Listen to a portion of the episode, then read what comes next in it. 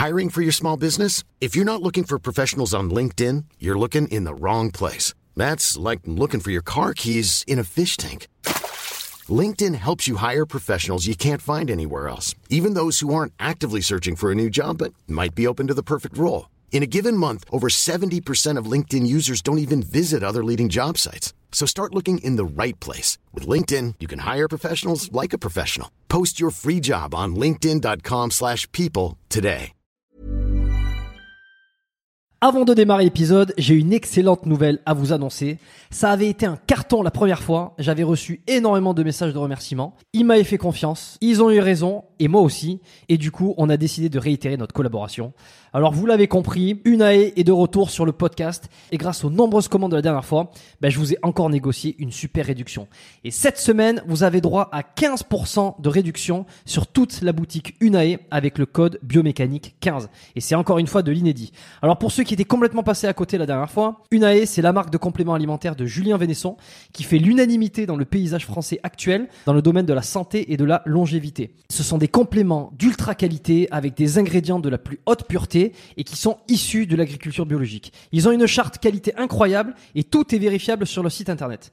Alors l'été arrive, il est temps de faire le plein de compléments et si vous voulez être au top de votre santé avec les meilleurs produits du marché, eh ben c'est l'occasion rêvée pour le faire. Je vous recommande à titre personnel les oméga 3 en bouteille qui sont considérés comme les plus quali actuellement sur le marché. Si vous voulez améliorer l'aspect de votre peau, la santé de vos articulations et de vos muscles, il y a aussi le collagène éthique qui est issu de poissons sauvages et d'ailleurs qui est en passe de devenir un best-seller chez eux. Euh, Je vous recommande aussi le magnésium Omnimag, hyper important pour le sommeil et la récupération nerveuse et musculaire. Vous avez aussi la vitamine D3 qui avait été un carton la dernière fois et qui est considéré comme beaucoup comme le complément à absolument avoir euh, et qui a un rôle dans quasi toutes les sphères de votre corps. Et puis ils ont aussi plein de nouveautés. Euh, Il y a le multivitamine spécial ménopause, il y a le sommeil serein qui est une version améliorée de la mélatonine pour ceux qui ont du mal à bien dormir. Il y a aussi, euh, alors je les ai pas encore testés, mais ça a l'air d'être du lourd. C'est le biotique immunité et le biotique digestion pour booster votre système immunitaire et votre microbiote. Enfin bref, vous allez sur la boutique, vous regardez ce qu'ils proposent, vous vous régalez. C'est sur unae.fr, unae.fr.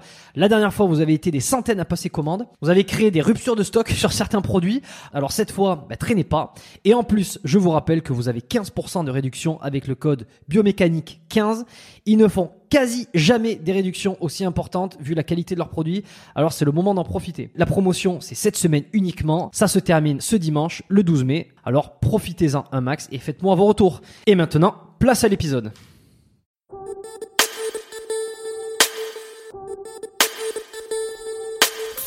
Bonjour et bienvenue dans le podcast Biomécanique, le podcast qui vous aide à améliorer vos entraînements sportifs, à comprendre vos douleurs, diminuer vos blessures et qui vous permet de découvrir les secrets des athlètes et des spécialistes de leur domaine. On y parle d'entraînement, on y parle de performance, de blessures, de thérapie et tout ce qui touche de près ou de loin à la santé avec des invités exceptionnels à chaque épisode. Je m'appelle Jérôme Cazerolle, je suis ostéopathe dans la ville de Montréal au Canada et cette semaine, j'accueille dans le podcast Olivier Bollier. Olivier, pour ceux qui ne le connaissent pas, il est docteur en sciences du sport et préparateur physique euh, réputé très réputé même. Il a amené jusqu'à présent 30 athlètes aux Jeux Olympiques, il a contribué à médailler 14 athlètes, toutes compétitions confondues, et le tout dans 5 sports différents. Il a aussi écrit 4 livres sur la préparation physique, et c'était l'occasion pour moi de revenir sur des questions techniques sur l'entraînement, comme le rôle de l'excentrique, le lien entre force et masse musculaire, le rôle de l'endurance, mais aussi des considérations de base. À partir de quand faut-il se concentrer sur ces techniques avancées? Est-ce que le pratiquant de musculation et sportif moyen a besoin de s'en préoccuper? Et on en a profité pour appeler la base. On a essayé de comprendre pourquoi il existe cette surenchère de techniques avancées dans les communications, euh, sur les réseaux. Comment utiliser ces techniques peut parfois être préjudiciable pour le sportif? Euh, peut être euh, contre-productif pour sa progression et provoquer plus facilement des blessures. On a aussi parlé de la science et des études dans nos métiers, que ce soit la préparation physique ou l'ostéopathie. On a aussi parlé de sujets comme comment le crossfit peut vous aider à devenir un meilleur préparateur physique, comment on doit adapter son échauffement et sa récupération avec l'âge, et euh, quelles composantes il faudrait privilégier pour être plus en santé longtemps. Est-ce que c'est la force, l'endurance, le muscle? Des sujets donc très passionnants pour tout pratiquant de sport et euh, désireux d'améliorer sa santé, surtout avec un euh, extrêmement compétent comme j'ai eu la chance de recevoir aujourd'hui. Je vous laisse maintenant écouter ma conversation avec Olivier. On se retrouve comme d'habitude juste après pour une conclusion. Est-ce que tu te souviens de ton premier souvenir euh, D'abord, dans un, premier temps, la première fois que tu t'es entraîné, que tu as fait un, entraînement, on va dire en salle de sport, est-ce que tu en as gardé un bon souvenir? Oui, je me rappelle, parce que j'étais tout petit, c'est quand j'ai fait ma première session de judo.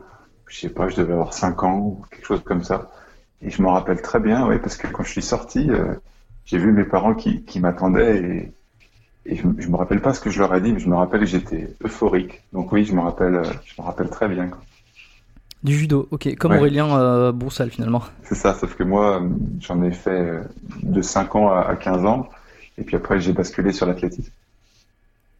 Ok, et pour quelle raison t'as basculé? Tu... Bah parce que ça t'attire euh, Je pense que j'étais pas fait pour les sports de combat, puis j'avais commencé tout petit, donc euh, à 15 ans j'avais déjà 10 ans de judo euh, dans les pattes, et puis j'étais pas dans une grosse structure, et puis l'athlétisme, j'ai rencontré l'athlétisme à ce moment moment-là, puis ça a été le coup de foudre.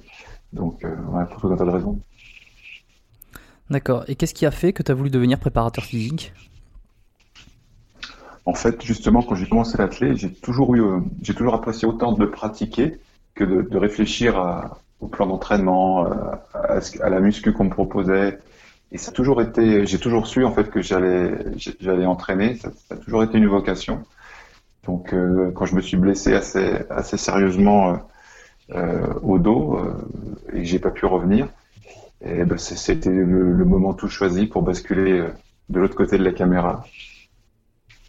Est-ce que tu pourrais me parler de, ce, de cette blessure du dos Oui, euh, en fait, pendant une saison, j'ai été obligé de, limiter un peu mon entraînement parce que j'étais en DEA, euh, il fallait que je travaille un peu plus, donc j'ai mis de côté un petit peu mon entraînement pour réussir mon, diplôme d'entrer en troisième cycle universitaire.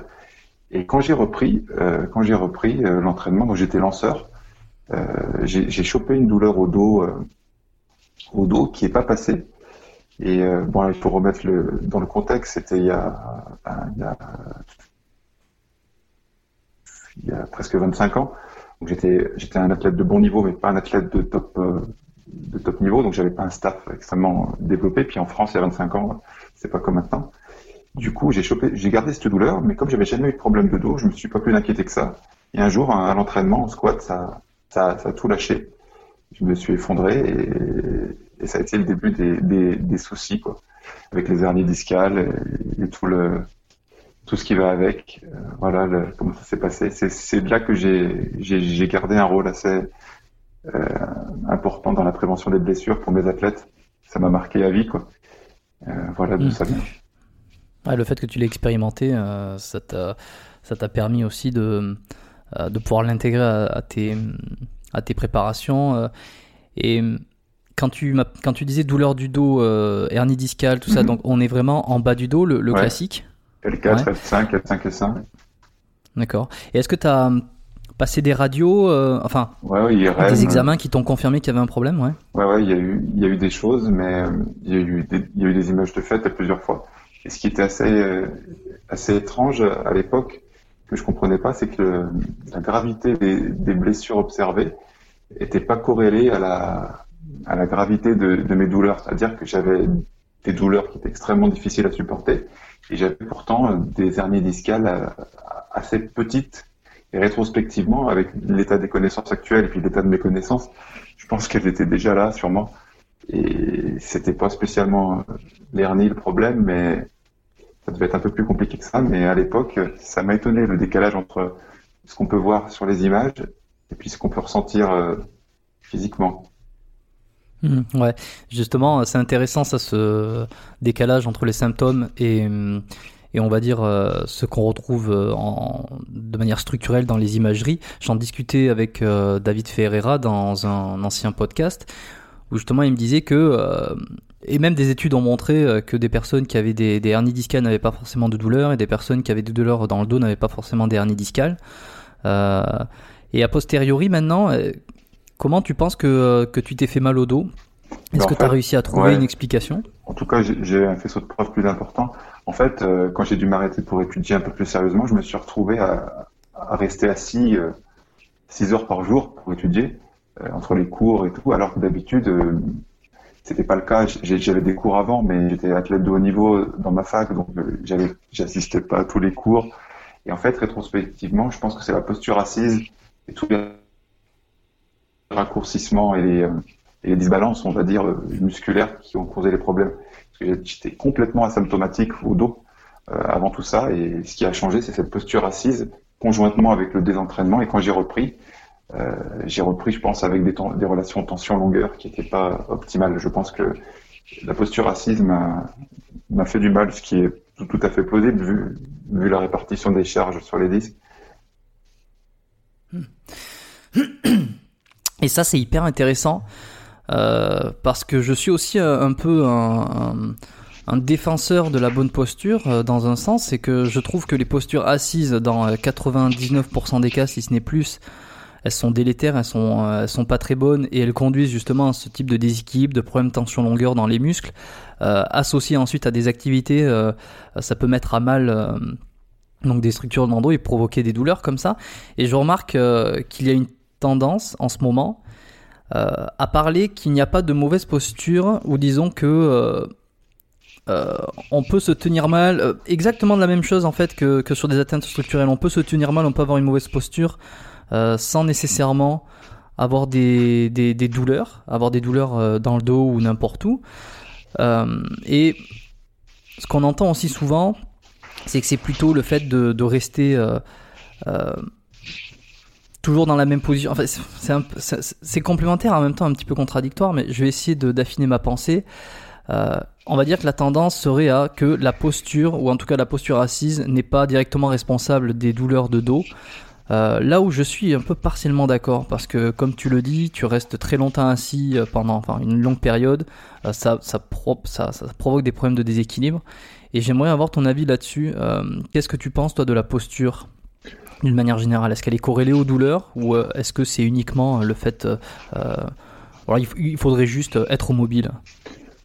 Ce qui est certain, c'est que si on regarde à l'échelle de, de l'évolution, l'être humain, il, il a fait, il a passé quand même le plus clair de son temps euh, debout, en train de courir, sauter, grimper, euh, faire tout ce qu'il devait faire en activité.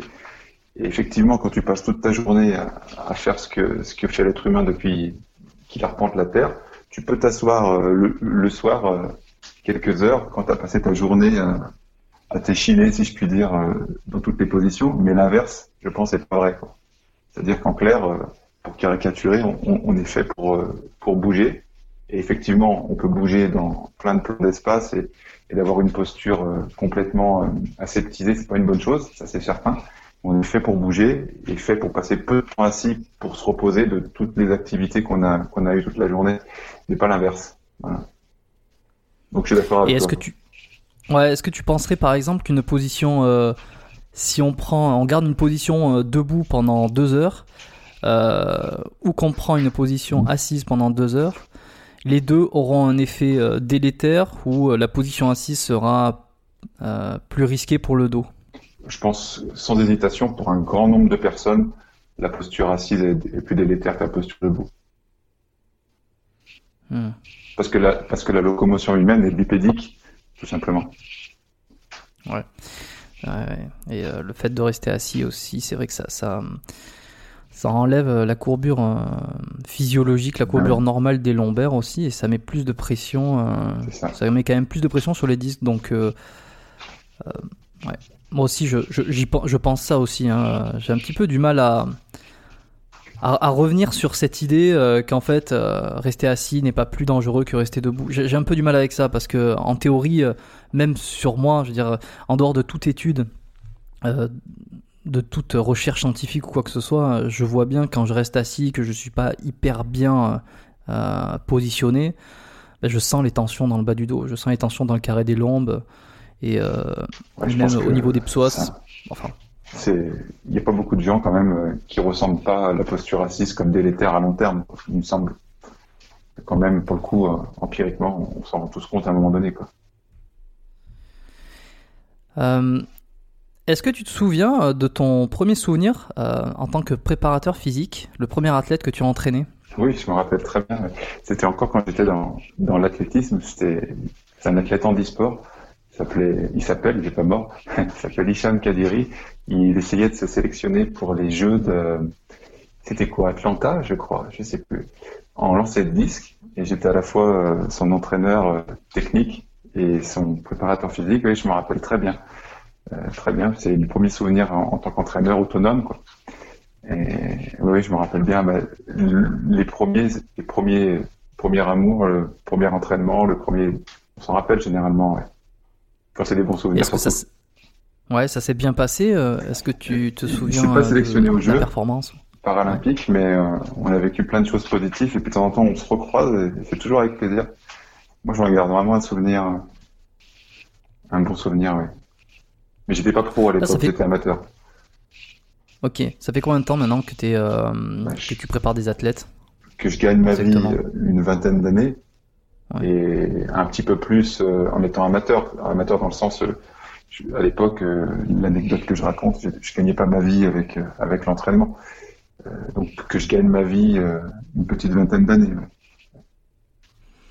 Et est-ce qu'il y a un sport que tu préfères préparer aujourd'hui ou euh, là où tu sens que tu es le, plus à l'aise, où tu prends le plus de plaisir aussi? Moi, en fait, ce qui, ce qui c'est pas trop le sport, c'est euh, en fait l'implication euh, des gens qui s'y trouvent. quoi. Alors, c'est sûr qu'il faut que je sois dans un sport où, où, la, problématique physique est importante. Si demain on me demandait d'entraîner et de préparer physiquement des tireurs à la carabine, avec tout le respect que je dois à cette discipline, je pense que je ne serais pas euh, l'homme de la situation. C'est-à-dire qu'il faut quand même des disciplines où il y a une, une composante physique euh, réelle. Mais bon, il y a peu de disciplines où elle n'est pas présente. J'ai pris l'exemple du tir à la carabine, voilà, parce qu'effectivement là, il y a des choses à faire physiquement, mais je ne serais pas l'homme de la situation, je pense, pour entraîner euh, ce genre de discipline. Après, peu importe dans beaucoup de sports et, jamais dans le sport qui était le mien. Donc c'est pour dire que euh, non, j'ai pas de sport en particulier. Euh, la seule chose qui importe, c'est que je sois avec des gens qui sont là, qui vont dans le même sens que moi. Vois aussi, je pense, de, la difficulté à entraîner des, des footballeurs. En France, euh, le football, même au niveau professionnel, c'est compliqué de, de, faire travailler correctement les athlètes qui sont pas dans une culture de où la préparation physique a une place prépondérante. Donc là aussi, je serais mal à l'aise, mais à partir du moment où les athlètes et le staff est engagé dans la réussite, moi je suis heureux dans, dans tous les sports, quels qu'ils soient.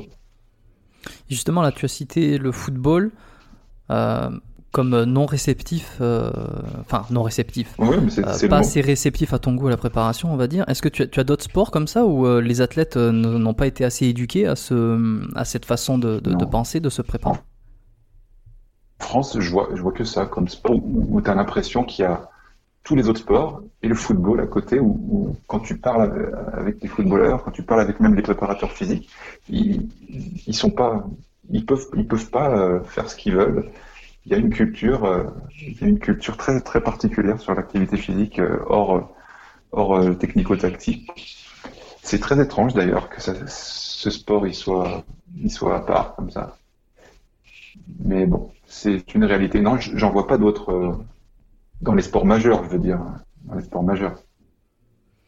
J'avais discuté avec euh, Aurélien Broussal, on avait eu une conversation euh, sur le rôle de la préparation physique, sur la vision, euh, sur euh, euh comment, comment bien préparer un athlète avec tous les outils qu'il y a. Et, et on discutait d'un espèce de retour à la base, aux, enfin aux exercices ou aux mouvements de base qui nécessitent pas nécessairement des grosses machines très évoluées parce que d'un point de vue pratique, euh, surtout dans notre monde, notre monde, actuel, un athlète qui va être euh, en voyage régulièrement, qui va être euh, un petit peu partout, ça va être difficile de lui faire appliquer des choses trop technologiques et, que, et que finalement revenir à la base sur des exercices classiques avec du matériel classique, on va dire, était quand même peut-être à privilégier. J'aimerais bien avoir, euh, pour le coup, toi, ta vision de la préparation physique, comment euh, tu la perçois et comment, comment tu aimes bien euh, la proposer à tes athlètes. Est-ce que tu as une méthode particulière? Ce qui est certain, c'est que je vais, je vais dans, dans le même sens qu'Aurélien ou dans le tien, c'est qu'à un moment donné, la motricité humaine, qu'on soit en handball, en, en athlétisme ou, ou en ski, à un moment donné, pousser, tirer, s'accroupir, c'est les trois grands patterns. Alors après qu'on peut complexifier euh, euh, jusqu'à outrance, mais fondamentalement, s'accroupir, pousser, tirer, c'est les grands patterns. Et pour ça, il faut pouvoir s'entraîner avec des moyens qui sont effectivement accessibles à tout le monde, partout dans le monde. Par exemple, moi, depuis deux Olympiades, je bosse avec la Fédération française de ski, donc on voyage quand même beaucoup. Et en fait, quand on voyage, on part avec, euh, et qu'on sait qu'on va pas avoir accès à des lieux d'entraînement corrects, on part avec euh, une barre olympique, une série de poids et des sangles de suspension. Voilà, en fait, quelque chose que, où on peut faire les grands mouvements de base, pousser, tirer, s'accroupir, n'importe où dans le monde. Et à partir de là, la technologie, elle vient aider, complémenter, mais en aucun cas elle se substitue au travail de base. En clair, euh, c'est ça. La base, euh, ça doit être euh, ce qui constitue la, motricité humaine. La motricité humaine, elle est tridimensionnelle, c'est-à-dire qu'il faut pouvoir exercer de la force dans les différents patterns que je viens de citer, dans les trois plans de l'espace. Et pour ça, on n'a rien trouvé de mieux que les poids et les haltères.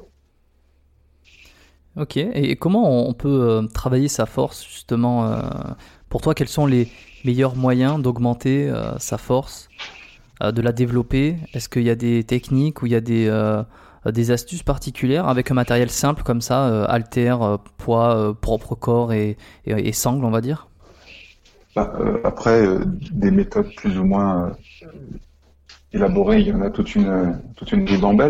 Mais la chose qui est sûre, c'est que à un moment donné, faire une périodisation linéaire que l'on retrouve depuis au moins une centaine d'années, ça fonctionne très bien et ça permet de développer des niveaux de force qui sont pour la plupart du temps suffisants euh, aux standards dont le sport a besoin. Et après, avec l'avènement des réseaux sociaux, on s'est un petit peu perdu en chemin, ce qui est normal, malheureusement. C'est-à-dire qu'il y a eu une course à la, une surenchère visuelle, une surenchère de, et de technologie aussi, qui finalement, euh, si on regarde bien les choses objectivement, est pas contre-productive, mais un petit peu quand même à la, au développement. Mais euh, on va pas faire comme si c'était mieux avant parce que on va pas revenir en arrière. Donc, euh, on va pas faire comme les anciens qui disent euh, de mon temps c'était mieux. Bon, peut-être, mais le fait est que ce temps-là est révolu. Mais globalement, il y a une surenchère qui est qui est mal à propos à l'heure actuelle sur ce qu'on voit. Et surtout, en ignorant le contexte, quand on voit quelque chose, la plupart du temps, et c'est normal, on n'a pas le contexte, on ne sait pas ce qui s'est passé avant, un an avant, dix ans avant, on ne sait pas ce qui se passera après. Donc on n'a qu'une vision complètement euh, parcellaire de la réalité un instant T. Donc euh, oui, on s'est un petit peu, petit peu perdu en chemin, mais bon, ça fait partie de l'évolution aussi. Hum. Ouais, c'est vrai qu'on entend un petit peu de tout. Euh, l'avènement des réseaux fait que les techniques et les, moyens pullulent. on ne sait plus trop si finalement, enfin, on sait plus comment comment travailler sa force, quel quel bénéfice, quel bénéfice on va en retirer. Et, comme tu dis, il euh, faut peut-être replacer dans un contexte euh, d'objectif et de, pourquoi on fait ça et, de contexte. Euh, J'avais posé la question à Nicolas Gravis, euh, qui était dans l'haltérophilie, dans, cette, dans ce podcast. podcast numéro, je sais plus, 12, 13, 14, je, je m'en souviens plus du numéro. Mais je l'avais demandé, je, je l'avais demandé parce que c'est quand même une question qui revient énormément pour ceux qui pratiquent la musculation et qui veulent augmenter leur masse musculaire. Euh, c'est ce rapport entre la masse musculaire ou le volume du muscle. Bon, tu vas me corriger si j'emploie pas exactement les bons termes. cette corrélation entre donc le muscle et la force. Il y en a certains qui vont prôner le fait d'augmenter la force parce que ça va augmenter le muscle. Euh, d'autres qui vont dire, ben en fait la force s'augmente euh, parce que c'est une conséquence d'avoir euh, pris du muscle.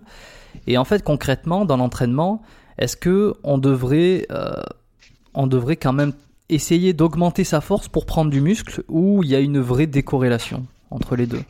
Ben, En fait les, deux parties ont, raison. pour, simplifier, je pense qu'il faut voir la masse musculaire comme ton potentiel global de force il n'est pas strictement euh, corrélé. C'est-à-dire que tu as des athlètes qui ont l'air d'être euh, plus forts qu'ils ne sont musclés, et inversement, tu as des athlètes qui sont euh, très volumineux musculairement, et leur niveau, on va dire, de masse musculaire semble être plus important que le niveau de force qu'ils produisent. Ceci étant dit, en haltérophilie, par exemple, tu prends les records du monde et tu, et tu les mets sur un graphique, bah, le plus léger de catégorie de poids a un record du monde plus faible que le plus lourd. Donc à un moment donné, il n'y a pas de mystère non plus. pour des hauts niveaux de, force, ton volume musculaire est, obligatoire à, une expression de force supérieure. Donc euh, c'est certain. Après, voilà, là encore, il faut remettre dans le contexte. Entraîne un sauteur en hauteur, s'il prend 5 kg de masse musculaire en une saison, eh ben, son rapport poids-puissance va être euh, va devenir préjudiciable. C'est-à-dire qu'il faut qu'il soit de plus en plus fort et ou puissant, mais avec un poids de corps euh, le plus léger possible, parce qu'il va devoir se passer par-dessus la barre. Donc c'est ça le problème, mm. c'est qu'il ne faut pas confondre la force maximale ou la puissance maximale que l'on peut voir en force athlétique ou en, en haltérophilie, puis ce qu'on peut faire nous euh, en préparation physique, où finalement la force c'est un moyen. Euh, c'est un moyen d'obtenir une meilleure performance en soit en hauteur, en euh, ski, en tout ce que tu veux. C'est pas une fin en soi. C'est là où, les deux parties ont raison. Quoi. La masse musculaire, c'est ton potentiel de force. Ceci étant dit, est-ce que tu as besoin de niveau de masse musculaire important pour réussir dans ton sport? La plupart du temps, euh, pas nécessairement autant qu'on l'imagine. Hmm, ouais, les sports de rapidité ou qui vont où il va falloir que tu bouges vite ou que tu, euh, que tu sois le plus léger, en fait, la masse musculaire va venir euh, euh, plus t'embêter qu'autre chose. et, je, ouais, c'est ça. Et j'ai une question sur, sur Usain Bolt, par exemple. Il me vient en tête comme ça. donc, c'est l'homme le plus rapide du monde. il, doit, il, doit être, il doit être très rapide lorsqu'il court il doit être léger et pourtant il a quand même une, une masse musculaire qui est, qui est, assez, euh, qui est assez énorme, euh, en tout cas par rapport à l'athlète moyen, on va dire.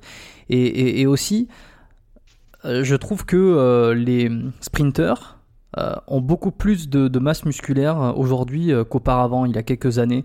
Donc Comment, euh, comment ça se ferait ça que, Par exemple, tu vois, Usain Bolt, bon, il a des épaules, des bras qui sont relativement euh, gros, tu vois, pour, un, pour quelqu'un qui, qui n'est pas censé avoir un haut du corps euh, particulièrement volumineux. Bah, c'est exactement la même problématique en natation. Les sprinteurs en natation, 50 et 100 mètres nage libre, par exemple, sont hyper musclés. Or, en natation, plus tu es musclé, plus ta flottabilité est mauvaise. Donc, on a l'impression d'avoir quelque chose qui est contre-intuitif, parce qu'on se dit, comment des gars aussi musclés ne coulent pas? Ils coulent pas pour la bonne et simple raison qu'en sprint, quand l'effort, plus l'effort est court, moins euh, le préjudice de ta masse musculaire est grand.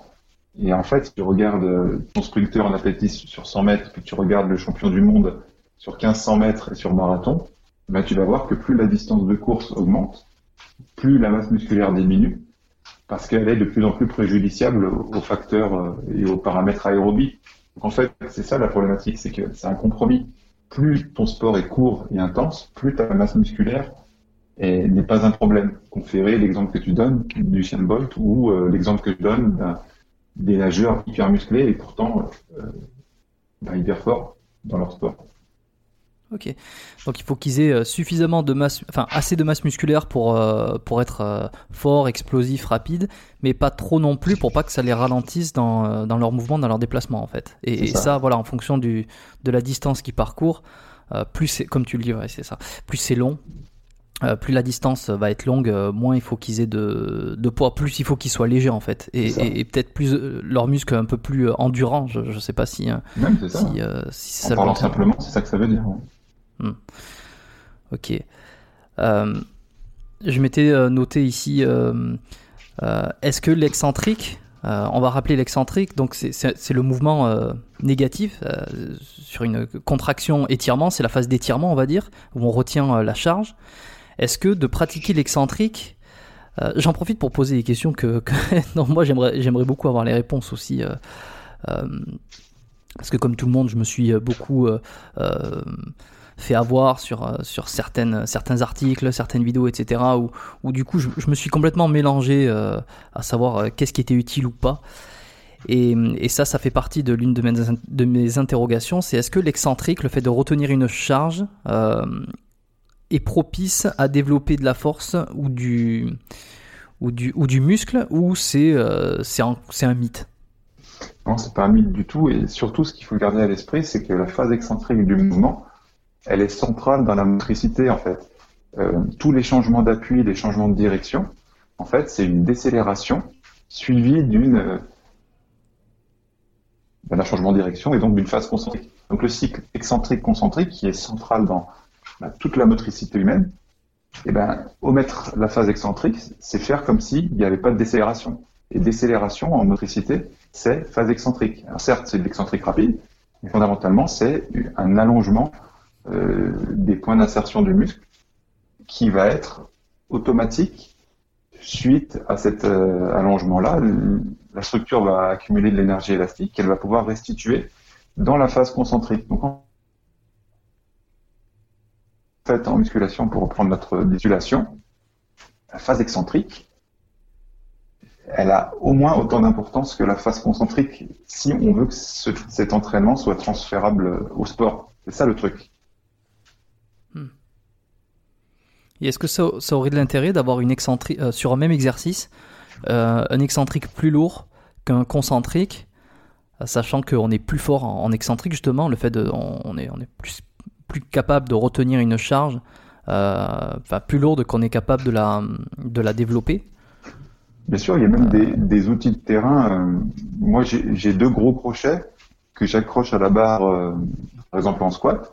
Et en fait, ces crochets, euh, quand ils touchent le sol, fatalement, comme c'est des crochets, ben, ils se décrochent de la barre. Et donc, du coup, quand tu es au point bas de ton squat, les crochets s'en vont et ça allège ta charge pour la phase concentrique. Donc, tu as une surcharge excentrique ben, pendant la phase excentrique avec les crochets. Arrivé au point bas, les crochets sont bien réglés pour qu'ils sautent au point bas. Et tu as la phase concentrique qui est allégée. Donc ça, c'est une méthode euh, extrêmement avancée. Il faut surtout pas la pratiquer euh, tout de suite dans sa carrière. Mais oui, oui, il y a un intérêt, mais à réserver pour euh, des athlètes très préparés à, ces problématiques-là. Et les élastiques, à ce moment-là, peuvent prendre euh, leur intérêt pour le coup. attacher des élastiques à une barre pour avoir une phase, enfin, en tout cas, une, phase excentrique qui va être euh, un petit peu plus, un petit peu plus lourde. Euh, même si euh, il va y avoir une diminution progressive de la tension, puisque les élastiques au fur et à mesure vont faire le mouvement, ils vont se détendre. Mais sur un développé couché, par exemple, euh, ça aurait du sens. Ça aurait du sens de mettre des élastiques? Oui, mais pas pour la phase excentrique beaucoup. C'est pour accommoder la phase concentrique. Pour que à chaque fois que tu pousses, chaque centimètre que tu pousses en phase concentrique, l'élastique va se tendre de plus en plus. Donc il va accommoder un petit peu la phase ascendante du mouvement. Pour l'excentrique, par contre, l'élastique, sa seule vertu, c'est d'accélérer la descente, parce que au début, l'élastique est très tendu et à la fin, il n'est pas. C'est plus pour la phase concentrique, qui est traditionnellement euh, intéressant de mettre des élastiques. Pour les mouvements à courbe de force ascendante, comme les développés euh, et les mouvements d'accroupissement. Ok, bon, on voit quand même qu'il y a une, il y a, beaucoup de choses euh, qui sont possibles. c'est assez complexe. Enfin, c'est assez complexe. Ah, c'est un métier. Pour quelqu'un qui, qui, démarre l'entraînement ou qui veut juste euh, améliorer sa condition physique euh, ou sa masse musculaire, euh, qui, qui ça fait pas très longtemps, ou il veut juste se maintenir, se sentir en forme, on voit que tout ça, ça va. Est-ce que ça va avoir un, réel intérêt si qu'est-ce qu'un un, débutant pourrait privilégier? Bah, comme quelque chose de simple parce surtout que pas ce qu'on raconte en fait. c'est ça. Ouais. ouais. C'est une bonne illustration de ce qu'on disait quoi tout ce que je viens d'énumérer, par exemple les crochets en excentrique, tout ça, c'est des méthodes avancées pour les athlètes professionnels qui ont déjà plusieurs années au compteur de préparation physique très sérieuse. Et en fait, c'est là où on, se, où on se perd un peu, et ça revient à notre première remarque, c'est que pour monsieur et madame tout le monde, ou même pour le, un athlète de compétition, mais à un niveau modéré, ces méthodes-là sont la plupart du temps plus préjudiciables à la santé de l'athlète performance. Donc finalement, il faut vraiment fuir comme la peste euh, les méthodes avancées quand on est euh, un athlète qui n'a pas finalement euh, besoin d'avoir de tels outils pour continuer. Ouais. Mais c'est pas, si... pas si facile parce que ça fait pas rêver quoi. Non, mais c'est ça le problème. Ça fait pas rêver. Mais le fait est que quand on est blessé euh, parce qu'on a voulu rêver à, mauvais escient, bah du coup, ça ne fait plus rêver du coup, du tout, à ce moment-là non plus. Mais le problème, c'est que quand les gens se blessent parce qu'ils ont, ils ont pris les choses à l'envers, bah, t'en entends plus parler. Et quand on n'entend plus parler, t'oublies que ça, que ça arrive. Donc on a une vraie responsabilité quand même, je pense, euh, les gens qui ont un petit peu de communauté autour d'eux, on a une vraie responsabilité de, de pas sur comment dire surinvestir les, les, moyens avancés de développement. Ou alors, il faut arriver à ce que les gens aussi comprennent que c'est c'est justement fait pour une population d'athlètes professionnels. Moi, j'essaye de le mettre, mais parfois j'oublie. Hein. J'essaye de toujours remettre quand je parle d'une méthode avancée Attention, c'est une méthode à réserver pour des athlètes ayant pratiqué l'entraînement depuis tant d'années. J'essaye de le remettre, mais des fois j'oublie, et puis des fois euh, les gens qui ont qui ont pas envie de, le voir, ils le verront pas, quoi. Tu vois, c'est ça aussi. Ouais. Effectivement, c'est pas facile. J'essaye euh, sur euh, ce podcast notamment aussi de toujours revenir à des bases essentielles, essayer de rappeler un peu les, les, les méthodes simples, les choses qui marchent, qui fonctionnent, euh, qu'on doit faire au début, enfin que, euh, tout le monde devrait plus ou moins privilégier pour éviter la blessure, euh, en plus de, progresser correctement. évidemment, je, J'aime faire aussi des épisodes et discuter un peu plus technique, rentrer dans des, dans des détails, dans, des choses un peu plus complexes comme on le fait aujourd'hui. Mais tu as raison, il est important de rappeler que toutes ces techniques ou ces moyens euh, un, petit peu, plus avancés ben, sont justement faits pour les avancer et non pas pour les personnes qui débutent euh, et qui chercheraient euh, quelque chose de miraculeux. Il n'y a, rien de miraculeux, si ce n'est que la patience et la longévité dans son activité. mais du coup, c'est plus miraculeux puisque c'est un effort de tous les jours.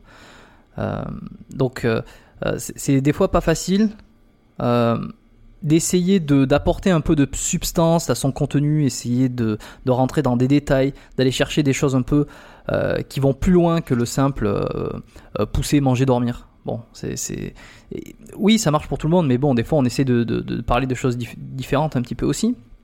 Ben voilà, c'est ça. C'est sûr ah. que intéresser des gens et par exemple faire un podcast où tu dis que des banalités qui pourtant sont centrales au développement, si tu dis que des banalités, à un moment donné, les gens vont avoir le sentiment, à, mauvais escient, de se dire oui bon bah, ça je le sais. C'est comme euh, manger des légumes et, dormir plus euh, qu'on le fait. Tout le monde euh, sait à peu près que on dort pas assez et, qu'on mange pas suffisamment de légumes. Ceci étant, si tu passes tes podcasts à répéter ça, je suis pas sûr que tu aies une, une grande communauté autour de toi. Mais pourtant, c'est mmh. ce qu'il y a de plus utile à, à la santé publique, on va dire. Mais bon, euh, les gens n'ont pas, envie qu'on leur raconte euh, des choses que leur mère leur disait déjà quand ils avaient 5 ans. Quoi. Ouais, c'est ça. Ou en tout cas, il faut, faut le faire d'une manière un petit peu différente. Euh, c'est qu'il faut, il faut peut-être répéter ce discours, mais, mais de manière, pas forcément le, avoir 100% du contenu qui est là-dessus, mais varier. Euh, varier les idées, varier les contenus et puis toujours de temps en temps agrémenter ces, ces contenus un petit peu plus euh, particuliers avec euh, en en rappelant la base comme ça. je sais je sais pas exactement quel est le chiffre mais c'est quoi? Il faut répéter une idée sept fois pour qu'elle rentre dans le cerveau quelque chose comme ça. Donc bon, je, je sais pas si j'ai déjà répété sept fois dans ces podcasts qu'il faut la base, la base, toujours la base. Mais, mais effectivement, c'est important de le rappeler. Et et je sais plus, euh, je sais plus, j'avais un autre truc en tête, mais je m'en rappelle plus. Euh, on parle donc. J'avais parlé dans un épisode, euh, l'épisode précédent, avec un, crossfitter connu. J'invite les gens à aller le découvrir. Il n'est pas encore sorti au moment où on enregistre cet épisode. ça sera l'épisode précédent. Il me parlait un peu de sa routine d'échauffement. Et je lui, demande, je lui demandais, d'un point de vue personnel, euh, si au fur et à mesure euh, de l'avancée dans son âge et de sa pratique, il sentait qu'il avait besoin de s'échauffer de plus en plus longtemps, euh, de prendre beaucoup plus de temps, comme en gros les, muscles et les, tissus vieillissaient tranquillement, il, fallait, moins les brusquer, il fallait prendre plus de temps pour les échauffer. Et euh, bah, j'aimerais bien avoir ton avis, toi aussi, là-dessus, qui a, préparé pas mal d'athlètes euh, de, tout niveau et de, enfin de tout niveau, de tout âge, euh, j'imagine. Est-ce que tu as remarqué, toi, une, une adapter l'échauffement et l'entraînement en fonction de l'âge et de là où on en est dans son sport Oui, c'est complètement, complètement validé. En clair, un jeune en pleine possession de ses moyens à 20 ans, il faut presque lui l'obliger à, s'échauffer parfois Et cette même personne que tu retrouveras dix ans plus tard, il faudra le chercher euh, pour venir en muscu parce qu'il sera encore en train de s'échauffer. Donc, ça, fait partie aussi du processus. C'est en pleine possession de tes moyens. Toujours compliqué euh, d'expliquer les choses qui n'ont pas d'incidence directe sur ta pratique. Et typiquement, l'alimentation, c'est le meilleur des exemples parce que va expliquer à un jeune qui s'est jamais blessé, qui est en pleine possession de ses moyens, et qui souvent a des moyens euh, supérieurs, puisqu'il est athlète de haut niveau, va lui expliquer que, que de manger des légumes euh, à tous les repas, c'est crucial à sa récup, et lui, il préfère manger, eh ben manger des potatoes, quoi. Va lui expliquer. Et puis surtout, alors que ça n'a aucun impact, quoi, sur lui. Ben, à l'instant T, non. C'est bien ça le problème. À l'instant T, non, mais dix ans plus tard ou cinq ans plus tard et trois blessures plus loin, eh ben, les choses auront changé sûrement. Donc, euh, ce qui est malheureux, c'est que la plupart du temps, il faut que ça, passe par la case euh, j'ai des soucis pour prendre conscience. Enfin, j'ai envie de dire, c'est aussi un processus euh, un peu logique. Hein. et l'idéal, c'est d'avoir des athlètes suffisamment matures et intelligents pour que, même quand ils sont jeunes et même quand ils sont en pleine possession de leurs moyens avec zéro problème, ils soient déjà dans une démarche saine. Parce que là, du coup, on passe encore à une, autre vitesse, quoi. Mais bon, après aussi éducatif. Hein, ça dépend de leur, leur éducation à ces, à jeunes Et est-ce que toi, tu as réussi à trouver un moyen de, de les convaincre, en tout cas, euh, de les amener sur cette direction du, du, du faire, du faire mieux, même si euh, ils n'ont pas, euh, ils n'ont pas de douleur ou de problème à l'instant T. Est-ce que tu as, as, une, as une technique ou, la seule solution façon de les approcher C'est que dans ton groupe d'entraînement, la plupart du temps, il y a, des, il y a plutôt des, des gens en fin de carrière. Quand ces gens-là en fin de carrière ont eu des, bons résultats, la seule chose à faire, la seule façon de convaincre la tête, je trouve, euh, qui est dans un processus de haut niveau, le jeune, il écoute que le champion. Si le champion lui dit, les gamins, euh, moi il y a dix ans j'étais comme toi et puis je me suis pété, ça m'a, ça m'a, ça m'a coûté deux saisons. Calme-toi et fais ce que dit euh, ton coach. Ça, c'est, ça peut marcher parce que l'athlète, il, respecte que le, enfin, que, j'exagère, mais il respecte principalement le champion en activité, et là, il l'écoute. Mais sinon, euh, l'entraîneur, même avec une, réputation euh, importante, à un moment donné, c'est toujours mieux quand c'est le champion qui, porte ton message. Et j'aimerais ton avis aussi sur euh, quelle, quelle composante euh, physique il serait nécessaire d'améliorer euh, en priorité si on veut euh, améliorer sa santé, sa longévité Est-ce qu'il vaudrait mieux travailler principalement sa force, principalement sa masse musculaire, principalement son endurance, son explosivité je pense Qu'est-ce que, tu penses qu'il est le mieux? S'il faut en garder qu'un, ce qui est toujours un peu délicat, parce que c'est toujours, c'est comme quand on me demande c'est quoi l'exercice de musculation le meilleur, tu vois, comme si on avait qu'un. S'il faut répondre à cette question-là, je pense que ce qui est le plus important, c'est le, combo euh, masse musculaire force. Parce qu'on se rend compte qu'en vieillissant, euh, ce qui pose problème euh, aux gens, c'est pas le système aérobie. En fait, un, petit vieux, ce qui lui pose problème, c'est se lever et de sa chaise. Et quand il tombe, c'est parce qu'il manque de, force. Quoi. Il manque pas d'endurance. Donc l'argument qui dit que l'endurance c'est la santé, oui. Mais enfin, la, la perte de fonctionnalité, y a un problème euh, lors du vieillissement, elle se fait parce qu'il y a une perte de masse musculaire conjointement à une perte de force. S'il faut garder qu'une chose, je le répète, c'est un petit peu bête de réagir comme ça, mais s'il faut garder qu'une chose, il faut, garder le plus, le plus possible sa masse musculaire et sa force en vieillissant. Ouais. Ouais, ça rejoint, euh, ça rejoint dans un sens aussi ce que me disait Aurélien, parce que je l'avais posé la même question. Euh, c'était la semaine dernière que je l'ai eu, euh, je l'ai eu sur le podcast, qui va bientôt enfin qui va bientôt sortir. Oui, il va bientôt sortir. il sera déjà sorti au moment où celui-là sera en ligne, celui qu'on a enregistré actuellement. Et ça rejoint ce qu'il me disait. Alors lui, il me parlait de mobilité, de travailler sa mobilité, et ça va dans, dans le sens là, c'est que moins on en fait, plus on vieillit, plus on est raide, plus on, enfin plus on moins on est capable de, de, se mouvoir. Et, euh, et c'est vrai que moi j'ai longtemps pensé que l'endurance euh, était euh, la composante à travailler. Alors je sais pas pourquoi, je sais pas qu'est-ce qui m'a influencé à ça, je sais pas si j'ai lu des choses particulières ou si c'est moi-même qui en ai tiré des conclusions ou si c'est peut-être aussi moi l'endurance a toujours personnellement a toujours été mon point faible. c'est jamais quelque chose que j'ai aimé travailler, que j'ai beaucoup travaillé. Donc peut-être que inconsciemment, je me suis dit que c'était c'était la chose qu'il fallait travailler pour pour être pour être en santé. Et peut-être aussi peut-être aussi euh, tout ce qui est fréquence cardiaque, etc. On sait que plus le, cœur bat lentement, enfin plus on est censé être athlétique, donc euh, vivre plus longtemps, etc. Donc moi j'ai longtemps gardé cette euh, idée que l'endurance et que le, l'endurance, on va dire cardiovasculaire, était la priorité à travailler.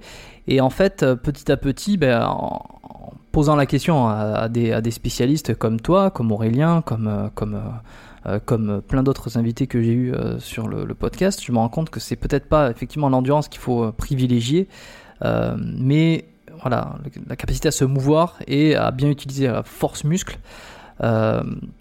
donc, si par exemple quelqu'un qui a 60, 70 ans n'a pas fait énormément de sport, mais et reste actif, hein, reste pas toute la journée à rien faire, il est quand même assez actif. On va dire que euh, si on doit lui donner un, conseil, c'est euh, peut-être euh, travailler sa masse, travailler sa force dans une salle de sport bien encadrée. C'est ce qui va peut-être l'aider à se sentir mieux plus longtemps. On est d'accord avec ça? On est complètement, complètement en adéquation et surtout quand tu travailles, par exemple, ta masse musculaire et ta force, donc quand tu fais de la musculation, rien ne t'empêche de combiner musculation et entraînement aérobie. Pour le coup, c'est l'un des, avantages du, crossfit et de tous les entraînements de ce type-là. Et quand tu entraînes ta force, tu peux aussi le combiner pour en faire un entraînement mixte force et aérobie. Par contre, quand tu fais de l'aérobie stricte, quand tu pars faire un footing, euh, ta masse musculaire et ta mobilité, finalement, tu vas jamais sur des amplitudes profondes, tu fais que du travail sur sur une petite amplitude.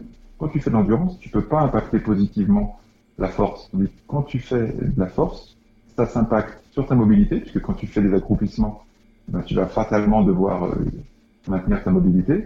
Donc, non seulement en faisant de, la musculation, tu maintiens ta mobilité, tu augmentes ta masse musculaire, donc tu maintiens ta force. Et si tu veux, tu peux très bien le combiner en faisant des récupérations courtes, tu peux très bien obtenir un impact positif sur l'endurance. Donc la clé, ultime, c'est de loin, de loin, l'entraînement euh, de force. Ce qui ne veut pas dire que l'endurance n'est pas importante, mais si on va en garder qu'une, on peut tout faire avec une barre de musculation et un entraînement intelligent. Par contre, euh, avec juste un footing, on est un peu plus limité. Ouais, et le, CrossFit confirme ça, euh, parce que j'ai également pensé longtemps que, que l'entraînement force, force muscle était était à l'opposé de l'endurance justement et, et, ça, va rejoindre une des questions que, que, j'ai envie de te poser, euh, c'est que euh, ben moi, voilà, moi j'ai souvent pensé que si tu faisais les deux, en fait, t'étais ni bon dans l'un ni bon dans l'autre. Alors tu me diras après, ça, ça dépend toujours des objectifs. le CrossFit m'a prouvé ces dernières années un petit peu le contraire. On peut être très bien, on peut être très fort en endurance et puis très fort tout court et très musclé aussi. Euh, mais est-ce que on va dire qu'il va y avoir un, moment où euh, l'un va empiéter sur l'autre et comment euh, comment comment savoir à quel moment faire trop de cardio par exemple va nuire à, ta séance de, de, force ou ta séance de muscle? En fait, le crossfit a eu plein de vertus et celle que tu donnes est centrale puisque en fait, on a trop longtemps cru qu'il fallait à tout prix ne pas qu'il y ait d'interférence entre les qualités. C'était d'ailleurs un petit peu artificiel parce que dans la pratique sportive, on avait des interférences en permanence. Veux dire, dit, euh, des interférences, il n'y a que ça. C'est-à-dire que tout est mélangé. Les accélérations, euh, les décélérations, euh, l'endurance, tout est mélangé. Et puis ça inquiète personne. Et puis nous, quand on était en préparation physique, il y a encore une vingtaine d'années, on a des choses très très très séparées. On peut d'ailleurs continuer à le faire. Ceci étant, le CrossFit a montré que euh, les interférences, on était loin. Euh, je, vais reformuler. En clair, pour battre le record du monde de soulever de terre à 501 kg, je crois, effectivement, euh, tu peux pas te permettre d'interférence parce que si tu veux battre le record du monde dans une discipline de force, tu peux pas passer ta vie à faire du footing, c'est certain. Ceci étant, entre battre le record du monde à 500 kg en soulevé de terre et puis même faire des belles performances que peu de gens font, et ben en fait, les interférences sont absolument pas aussi préjudiciables qu'on le croit. C'est ce que le CrossFit nous a montré, effectivement. Ouais. Et, bah, pour le coup, j'imagine que toi, tu as un avis positif sur le CrossFit euh, par rapport à ça? C'est que ça développe vraiment beaucoup de compétences. Que moi, plutôt au début du CrossFit, je regardais quand même un peu ça. Moi, je suis pas du tout euh, de la génération CrossFit et puis euh, pas du tout pratiquant. Mais donc au début, je regardais vraiment ça avec avec un œil un petit peu inquiet, presque. Ce qui est normal, parce qu'au début, il fallait voir aussi l'image qu'on en avait de l'extérieur. Et puis j'ai complètement changé d'avis sur le sujet, euh, à un point tel que tous mes athlètes maintenant en préparation euh, préparation intersaison, on va dans une box de CrossFit pour pratiquer du CrossFit, dirigé euh, avec des objectifs que j'établis moi avec l'entraîneur de CrossFit. Mais j'ai complètement changé d'avis et maintenant je suis plutôt un, partisan du CrossFit qu'un détracteur. Euh, même je suis plus du tout un détracteur, parce que bah, je pense que c'est le CrossFit, ça, a produit à la préparation physique la, plus grande révolution, euh, on va dire, euh, d'idées et de savoir-faire. C'est la plus grande révolution en termes d'idées dans le monde de la préparation physique depuis, depuis que la préparation physique existe en tant que métier. Je ne crois pas qu'il y ait eu de révolution et de bouillonnement d'idées et de savoir-faire comme le CrossFit euh, l'a été euh, ces 20 dernières années. Je pense pas. Et tu le disais d'ailleurs dans une vidéo sur ta chaîne YouTube que tu conseillais euh, à tous les préparateurs physiques ou en tout cas les préparateurs physiques en devenir ou en devenir ou ceux qui, avaient envie d'élargir leur vision et d'être meilleurs tout simplement pour pouvoir pour pouvoir être mieux préparer des, futurs athlètes, de se mettre au, crossfit, de, pratiquer cette activité et que ça leur permettrait euh, dans, un, dans un laps de temps euh, assez court euh, de, voir un peu l'impact de toutes les composantes, donc altéro, explosivité, muscles, force, endurance, etc. Et plutôt que d'aller se former dans chacune des parties, euh, et de prendre du temps, etc. Déjà, le fait de pratiquer le CrossFit avait, euh, te permettait d'avoir un excellent panel de toutes ces, toutes ces catégories, de toutes ces caractéristiques euh, physiques, et que c'était un, un, très bon raccourci pour ensuite aller, aller coacher, aller préparer des, des, athlètes derrière. c'est ça, tu as bien résumé ma pensée. Le CrossFit, c'est le sport du préparateur physique dans le sens de dans sa formation. Quoi. S'il pratique le crossfit assidûment, il va maîtriser ben, tout ce que tu as dit à une vitesse que personne n'arrivera à faire si on fait, euh, par exemple, que du rugby ou que du lancer de poids ou que... Par contre, si c'est sûr, là encore, si tu veux battre le record du monde de développer couché, le crossfit, c'est pas la meilleure chose à faire. Mais en fait, euh, finalement, battre le record du monde de développer couché, euh, ça touche peu très très peu de personnes. Tandis que tout ce que tu vas prendre dans le crossfit, tu vas pouvoir le prendre ta pratique de préparateur physique dans 99% des activités, quoi. Tu vois? C'est le ratio temps euh, chose apprise qui est incroyable, incroyable dans le crossfit. c'est d'autant plus facile pour moi d'en parler que je suis pas de, je fais pas partie du crossfit et j'entraîne pas mes athlètes comme ça parce que je, je, je fais pas partie de cette école-là. Mais c'est pas parce que j'en fais pas partie moi que je peux pas dire qu'il y a quelque chose de mieux, quoi. Mmh, ouais, tu n'as pas d'intérêt particulier. Non. Euh, ce qui, ce qui, ce qui montre, euh, ouais, que tu, que tu crois, enfin que tu crois, que tu, ouais, que tu le penses vraiment, quoi. T'as pas un avis biaisé. Non, je préférais que mmh. Reebok me donne un très gros chèque pour dire que c'est une méthode de très grande valeur, mais malheureusement c'est pas le cas. si, si Reebok écoute euh, ce podcast, euh, ils savent quoi faire. Euh, ouais. Moi aussi, euh, s'ils veulent, il n'y a, pas de, a pas de problème, je pourrais faire plus d'épisodes sur le CrossFit. à part ça, quel, conseil tu donnerais toi pour quelqu'un qui voudrait être un meilleur préparateur physique? Soit qui a envie de le devenir, soit qui l'est déjà mais qui voudrait améliorer sa pratique, ses connaissances et, et les résultats qu'il a avec ses athlètes. Donc pratiquer le crossfit, est-ce que tu aurais toi d'autres étapes, d'autres conseils? En fait, euh, le meilleur conseil qu'on peut donner à un préparateur physique euh, ou un étudiant ou un jeune préparateur physique, c'est en fait euh, de grandir, j'allais dire, sous l'aile de, plusieurs mentors. En clair, ce qui fait gagner du temps, c'est d'avoir avec soi quelqu'un qui te fait gagner du temps. Quelqu'un qui te fait gagner du temps en préparation physique, c'est pas un, un beau parleur, c'est quelqu'un qui produit quotidiennement, depuis 20 ans, depuis 30 ans, des résultats euh, à haut niveau si on est dans le monde du haut niveau. Quelqu'un qui développe la force de ses athlètes depuis 20 ans avec succès en préparation physique, c'est un expert de la force en préparation physique. Quelqu'un qui parle de la force en préparation physique, même avec des mots savants, c'est sûrement quelqu'un de très grande valeur, ça n'est pas un expert de terrain. Un expert de terrain, c'est quelqu'un qui produit des résultats. C'est comme euh, tu veux devenir un meilleur ostéopathe, ben mieux vaut parler et se former avec des gens qui sont ostéopathes depuis 30 ans et qui produisent euh, des résultats que des théoriciens qui ne produisent que des concepts. Donc le meilleur conseil qu'on peut donner, c'est grandir sous l'aile de sous l'aile de mentors ou simplement être connecté avec des gens qui ont plus d'expérience que soi. Ce qui ne veut pas dire nécessairement plus vieux, parce que souvent on, confond euh, ah moi ça fait 40 ans que je fais ce métier.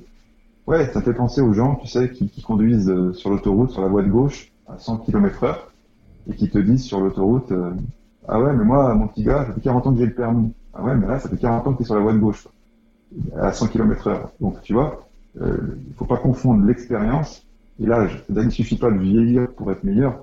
Il faut, bien sûr, euh, avoir du temps passé, mais du temps de qualité. C'est pour ça que je dis, il faut produire des résultats depuis longtemps et, là, tu peux décemment être euh, taxé d'expert. Mais il suffit pas non plus d'être Dieu pour pour devenir Yoda. Quoi. Je te rejoins sur cette idée euh, de suivre les personnes qui ont, qui ont été sur le terrain, qui ont beaucoup expérimenté. ils ont des retours justement d'expérience qui sont généralement plus proches de la réalité que, que ceux qui, passent leur qui passent beaucoup de temps dans les études, dans, les, dans, les, dans des cas théoriques, euh, qui sont moins proches de la, de la réalité. Et on le voit hein, d'un point de vue théorique, il y a des choses qui marchent beaucoup mieux, mais une fois que tu les mets en pratique, euh, euh, ben, tu, tu, vois que merde, ça coince. Il y a, en fait, euh, en fait, tu peux pas l'appliquer. Tu vois, il y a un peu cette idée, ah, ça a l'air super sur le papier, euh, c'est génial, c'est, c'est, c'est le top du top. Et quand tu l'appliques, ça marche pas. Euh, enfin, ça marche pas. Ça marche pas autant que, que ce que tu le pensais. J'ai pas un exemple euh, très particulier pour ça, mais je pense que les gens vont, vont comprendre et, et vont s'imaginer. Euh, et, et, là où je te rejoins, c'est, voilà, donc le, le, fait de suivre des personnes qui ont beaucoup expérimenté sur le terrain, qui ont eu et qui mettent, euh, qui mettent en lumière euh, un petit peu leurs résultats. Et, et, peut-être par rapport à, à mon auditoire, ou à, je sais pas comment on peut dire, aux auditeurs euh, qui écoutent, peut-être qu'il y en a beaucoup qui pratiquent la musculation, qui pratiquent des sports de tout genre, qui sont un peu sur YouTube, qui sont sur Instagram, qui, qui regardent les, certains athlètes, qui sont abonnés à des comptes ou à des chaînes. Et, hum, et je pense qu'ils vont reconnaître cette idée-là, c'est qu'il y a certaines personnes qui sont des coachs qui qui qui ne coachent pas énormément en fait. En tout cas, on les voit pas trop coacher des personnes, on voit pas trop les résultats ou alors on voit juste des avant-après de temps en temps, mais bon, on sait pas trop. Par contre, qui sont très très très poussés sur les études, qui vont euh, qui vont te dire que ceci augmente la force de, de tant de pourcents sur un panel de telle personne, etc., etc. Et, je suis pas sûr que ça soit les meilleures personnes à suivre. C'est bien de prendre du recul par rapport à ça, mais toujours aller voir ceux qui ont, qui ont été, comme tu dis, sur le terrain, qui ont fait, qui ont expérimenté, qui sont là pour dire bon, ben ça, en théorie, ça marche, et ça, ben ça marche pas tellement. Ouais, on, a un métier, je pense. Euh, d'ailleurs, les métiers de la santé, kiné, ostéo, et puis, puis les nôtres, je pense que c'est vraiment des cousins germains et c'est les mêmes problématiques a des métiers euh, finalement plus proches de l'artisanat que de l'ingénierie. Tu vois? Et moi, je, ouais, complètement. Moi, je, je trouve qu'un préparateur physique ou un kiné, c'est plus proche d'un artisan. Mais un artisan, ça ne veut pas dire un, gros plouc. Hein. C'est ça dans l'idée des gens. Un artisan, c'est quelqu'un qui a des compétences extrêmement pointues, mais on est plus proche d'un artisan que d'un ingénieur, tu vois? ou d'un théoricien, parce qu'encore qu'un ingénieur, c'est quelqu'un qui a des compétences donc c'est peut-être pas le bon exemple, mais tu vois, on, on, survend, voilà, je vais le reformuler comme ça, on survend le côté scientifique euh, et savant de nos métiers, que ça soit, euh, que ça soit pour euh, ton métier ou le mien, et l'ostéopathie, pour le coup, c'est encore plus flagrant, puisque mm. les détracteurs de l'homéopathie ou de l'ostéopathie te disent quoi? Te disent Ah oui, mais il n'y a pas de publication scientifique majeure qui peuvent attester de ça. Ah, la belle affaire. L'acupuncture, euh, ça fait des milliers d'années que ça existe et les gens se soignent avec. Pensez-vous que réellement ils soient bêtes au point de, de poursuivre un, un, système thérapeutique qui est stérile depuis 5000 euh, ans? Franchement. Non. Hmm. Décemment, non. En fait, on, on confond l'absence de preuves scientifiques et l'absence d'effets. C'est-à-dire pas parce qu'il n'y a pas de preuves scientifiques de quelque chose que ça n'a pas d'effet. C'est ça. Du coup, comme euh, les sciences euh, du mouvement sont extrêmement neuves, c'est tout neuf les sciences de l'entraînement. Je veux dire, ça, a quoi? Ça a 30 ans, quoi. C'est-à-dire à, l'échelle de la science, c'est que dalle. Donc, si tu veux, euh, comment préparer un athlète pour devenir champion olympique deux fois de suite? Où vas-tu trouver des preuves scientifiques pour entraîner l'athlète A, pour l'amener à être champion olympique? Comment veux-tu trouver de preuves scientifiques qui vont t'aider? C'est pas. Ça, ça, ne marche pas. C'est pas. Tu vois, on n'est pas dans les on n'est pas dans le même monde. Mm. Du coup, ça, ouais. fatalement qu'il n'y a pas de preuves scientifiques. Ouais, ouais non, c'est trop difficile. Je crois que tu en parlais avec Étienne Buidon aussi sur le podcast euh, et surtout la santé. Euh, mm. Que aussi, pour avoir des preuves, pour faire des études, il faut un, bassin de, candidats ou qui soit extrêmement similaire. Euh, et si on prend euh, l'ostéopathie, euh, c'est très difficile d'avoir des centaines de cas qui ont exactement la même douleur, exactement la même problématique, et ces 100 personnes, on va leur appliquer exactement la même technique. c'est trop difficile à mettre en place, sachant qu'il y en a certains qui vont réagir, d'autres, non, d'autres ils vont être dans un moment. Il y a tellement de paramètres euh, ça. mesurable, ça, non mesurable, c'est très difficile. En fait. C'est ça. Parce qu'une équipe scientifique, elle est obligée d'isoler des variables et d'en garder qu'une la plupart du temps.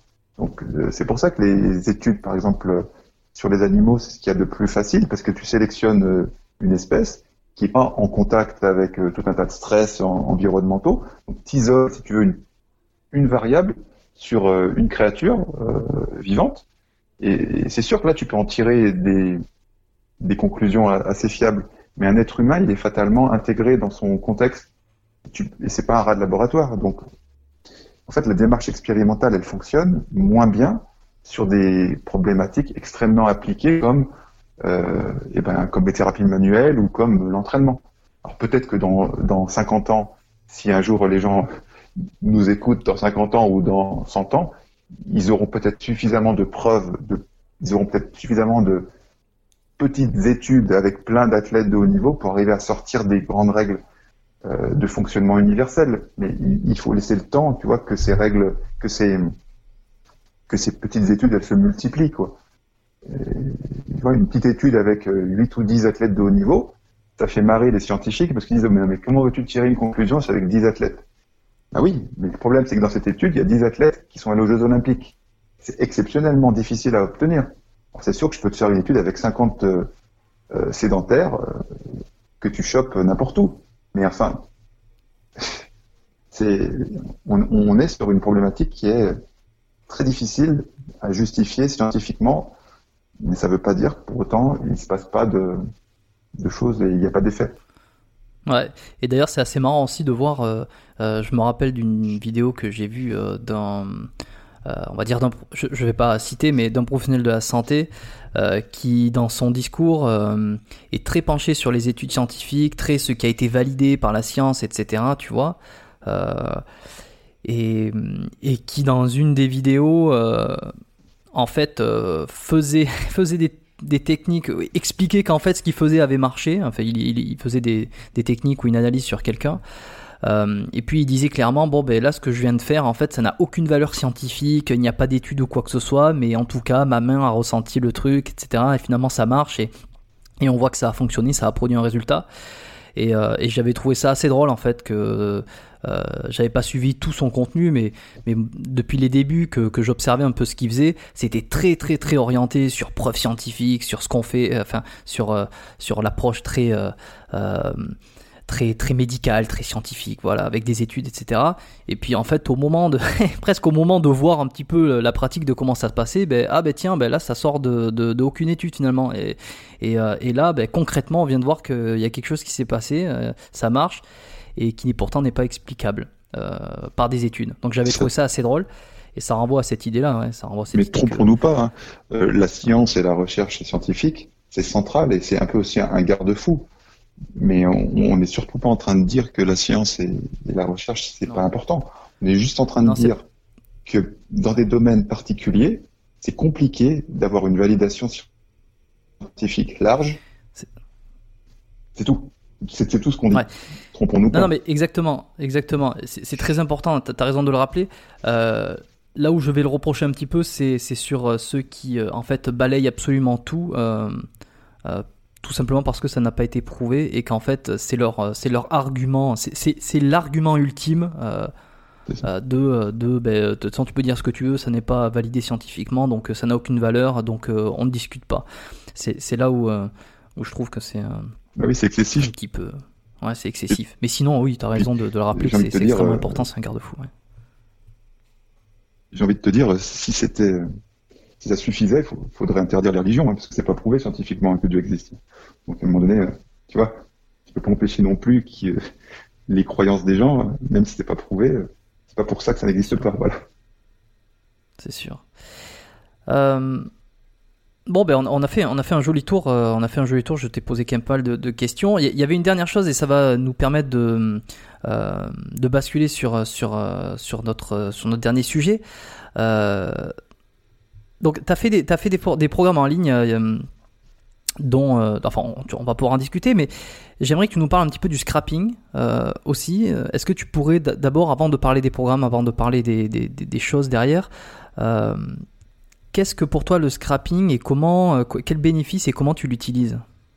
Le scrapping, en fait, c'est le mot occidental euh, qui veut dire grattage, qui, qui, est dérivé et qui descend de l'ancestral euh, guacha chinois. le guacha, par contre, c'est thérapeutique.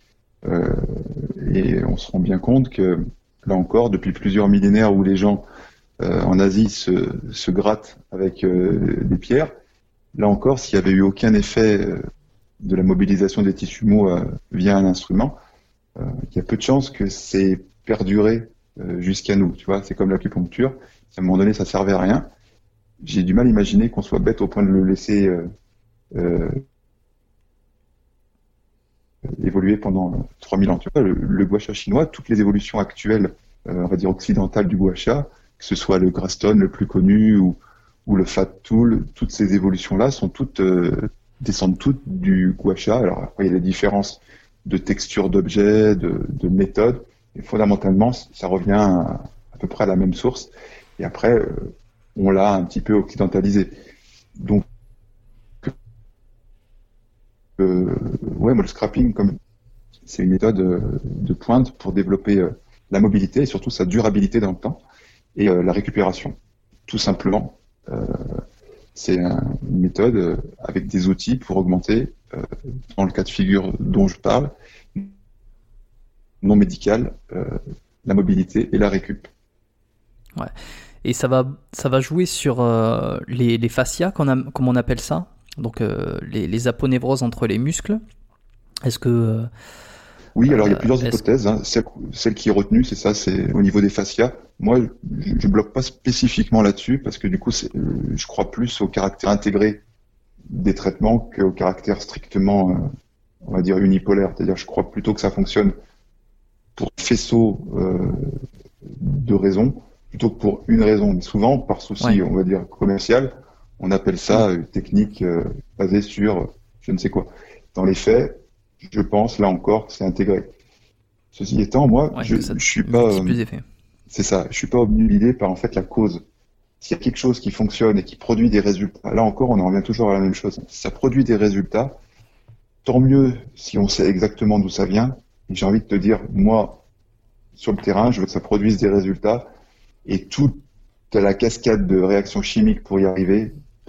C'est pas ce qui me passionne le plus parce que là encore, moi je m'occupe de produire des résultats et pas de, de faire des grandes phrases. Donc on peut chercher toujours des explications, il faut, mais moi c'est c'est plus le rôle des chercheurs plutôt que le rôle des praticiens finalement. Et le gua sha, je l'utilise euh, de temps en temps aussi moi dans mes propres consultations d'ostéopathie. Enfin le, euh, donc la technique du scrapping, je connaissais pas le nom, tu vois. Je connaissais beaucoup le, tout ce qui va être deep, tissu, euh, euh gua sha. Ces noms-là me parlent, je les, je les utilise, mais le mot scrapping, je ne l'avais pas. Et, et, de la même façon que toi, en fait, hein, j'ai pas de d'explication précise et détaillée sur le pourquoi du comment, sur sur la cause de comment ça fonctionne exactement, si c'est du, tissu superficiel, si c'est du muscle, si c'est du tissu profond, du, fascia profond, superficiel, etc. Euh, mais bon, ce que je remarque, c'est que quand je l'utilise euh, dans certaines problématiques, sur certaines euh, douleurs, ben, ça fonctionne bien. Et, j'ai un exemple qui est pas très vieux. Alors bon, avant le, avant le confinement, avant toute cette période de coronavirus, sur une consultation de, de douleur au niveau des cervicales, eh ben, sur le trapèze supérieur, euh, j'ai utilisé euh, donc le gua sha euh, pour aller, aller, aller, vraiment vasculariser, essayer de, détacher des adhérences. Eh ben, ça a très très bien fonctionné puisque je l'ai utilisé la, deuxième fois où j'ai vu la patiente. En fait, la première fois, je l'ai vu, je l'ai traité en ostéopathie, enfin, je, l'ai traité tout court en, ostéopathie sans utiliser euh, cet appareil. Euh, il y a eu des résultats, mais les douleurs, les douleurs des cervicales sont revenues au bout de quelques jours. Je l'ai revu euh, une semaine ou dix jours après. J'ai utilisé le, le, le gua sha et alors, est-ce que ça a un lien direct ou pas? Ça, ben, personne ne le saura. Mais pour le coup, moi, ce que, ce que je constate, c'est que en complément de ce que j'ai fait, ça a été, ça a été super, parce que j'ai reçu un message euh, quelques jours après euh, pour me dire que c'était génial, qu'il n'y avait plus aucune douleur et que euh, l'utilisation de cet objet, en tout cas, elle avait, elle avait été extrêmement bénéfique. Et elle avait ressenti beaucoup, beaucoup de bien puisque je l'ai utilisé à la fin. Donc encore une fois, c'est pas une preuve scientifique, mais il y, a quelque chose. Et donc, bah, je recommande les gens qui sont intéressés, qui sont curieux de ça, à aller regarder un peu comment, peut-être comment ça fonctionne ou juste se renseigner. Euh, et ils peuvent d'ailleurs le faire directement. Toi, tu as créé un, programme en ligne, tu as créé une, formation euh, sur ça. Euh, est-ce que tu pourrais m'en parler un petit peu? Oui, bah, dans cette formation, justement, j'essaye de connecter les études scientifiques et les protocoles pour faire le lien théorie-pratique. donc, j'invite les, gens à, se connecter et à tenter l'expérience. Hein. Euh, puisque là encore, on, peut faire tous les discours du monde. À un moment donné, ta patiente, euh, tu l'as aidée. Et qu'est-ce qu'il y a comme preuve euh, plus importante que son petit message de remerciement? J'ai envie de te dire que ça vienne du fascia ou d'autre chose, tu l'as soulagé durablement. Ma foi, qu'est-ce qu'on peut, mmh. qu'est-ce qu'on peut attendre de plus? Si ça, tu le fais une fois, dix fois, cent fois, à un moment donné, tu vas te dire, sur la majorité des gens, cette façon d'utiliser euh, cet outil fonctionne. Qu'est-ce que tu peux attendre de plus, franchement? Et c'est pareil pour euh, toutes les autres thérapies. Je veux dire, ben, si ça fonctionne et que c'est pas dangereux, c'est ça. Si ça fonctionne et que c'est pas dangereux, qu'est-ce que tu peux espérer? Qu'est-ce que tu peux espérer de plus? Donc, euh, euh, tu, as créé, tu as créé ça. Est-ce qu'il il y a d'autres formations que tu as mis euh, en, disp, en disponibilité? Mmh. Ouais, dans le lien que les gens pourront trouver sur, euh, sur notre discussion, il y a aussi un séminaire sur la variabilité de fréquence cardiaque. Et justement, tu parlais tout à l'heure d'Étienne Bulidon. Mmh. On, on, a commencé à utiliser un petit peu la fréquence cardiaque, mais c'est vraiment embryonnaire, la variabilité de fréquence cardiaque sur un traitement ostéopathique pour stimuler le nerf vague. parasympathique, ouais. C'est mmh. ça. Donc tu vois, euh, moi ma formation elle est orientée sur euh, l'utilisation de la VFC, variabilité de fréquence cardiaque, comme un outil de concret de gestion de la charge d'entraînement. Donc, euh, mais Étienne, ça l'a passionné parce qu'il y a plusieurs techniques ostéopathiques a priori qui ont une vraie action parasympathique via le nerf vague. Donc on a commencé vraiment, on a commencé à faire des mesures pour voir si on obtenait justement des, des majorations parasympathiques avec ces manipulations-là. Et voilà, euh, la variabilité de fréquence cardiaque, c'est un outil complexe que j'ai, comme la plupart du temps, voulu rendre accessible au plus grand nombre sur le terrain. Ça, c'est le troisième séminaire. Et le tout premier que j'ai que j'ai ouvert, euh, c'est sur la, le profilage des athlètes confirmés dans l'entraînement de la force. C'est parti du, du postulat qu'à un certain niveau, euh, ton système d'entraînement il fonctionne très bien pour 70% de tes athlètes. Et tu en as toujours quelques-uns qui, qui sont à la traîne. C'est en partant de là que, que j'ai développé différents profils d'athlètes plutôt atypiques qui permettent que lorsqu'ils sont confrontés à, à, une stagnation, tu peux essayer de trouver des clés pour débloquer euh, et, casser les plateaux de stagnation. Voilà, il y a trois, trois séminaires. Le quatrième sortira sûrement euh, au moment où, où, les gens auront accès à, à ce séminaire. Donc sur les réseaux sociaux, ils pourront voir le quatrième, mais au moment où on enregistre, il y en a eu trois. Le profilage de la force pour le sportif confirmé, euh, le scrapping et euh, la variabilité de fréquence cardiaque. Est-ce que ces formations sont euh, majoritairement pour les personnes qui, qui, ont un métier dans la, dans la santé ou la forme, qui sont préparateurs physiques, ou ça peut être également pour le grand public, pour ceux qui veulent peut-être améliorer leur activité ou, ou, être plus en santé À qui ça s'adresse principalement? Principalement aux professionnels ou alors aux professionnels de, comme tu l'as dit, la, de la préparation physique et ou de la santé, hein, parce que c'est des sujets quand même proches, ou alors aux pratiquants euh, confirmés, euh, aux, aux, amateurs passionnés, j'ai envie de dire. Mais c'est pas pour mm. euh, monsieur, madame, tout le monde, parce que le vocabulaire employé euh, euh, fait que si t'as pas un background minimum dans l'entraînement, tu, je pense que t'en tires pas profit. C'est plutôt pour mm. un public, on va dire, averti. Bon, au moins c'est très clair. Euh, pour tous ceux qui euh, écoutent actuellement, euh, qui, sont, qui sont avec nous et qui se reconnaissent là-dedans, qui sont professionnels dans la santé, dans la, forme, la, préparation.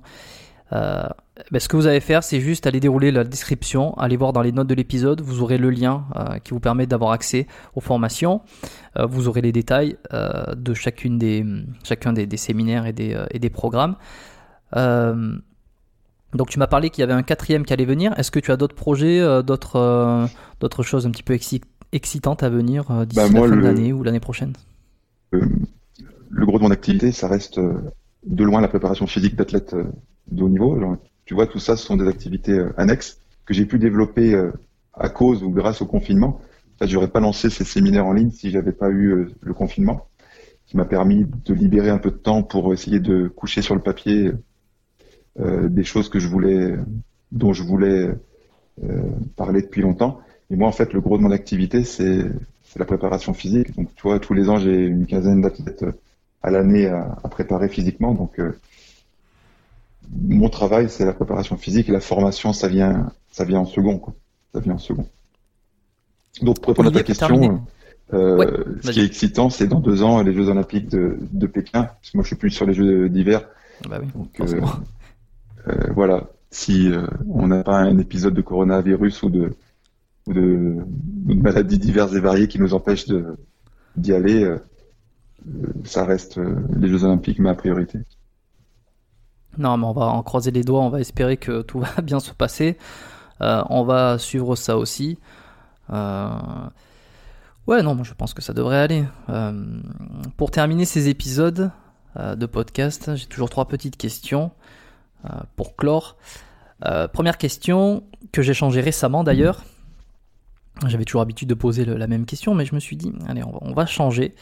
Si on pouvait revenir 10 ans en arrière, euh, quel est le meilleur conseil que tu aurais besoin d'entendre aujourd'hui? Euh, 10 ans en arrière, pour moi, donc j'aurais 33 ans. On peut même dire, on peut même dire 20 ans en arrière, parce que ça, fait 20 ans que tu que tu te prépares, donc. ouais, tu peux dire en début de, carrière, ouais. ouais. Euh, bah, ce qui c'est compliqué parce que moi, mes objectifs de début de carrière, euh, très honnêtement, euh, j'ai réalisé tous mes objectifs que je m'étais fixé en début de carrière. Donc, bah, le meilleur conseil, ça veut dire euh,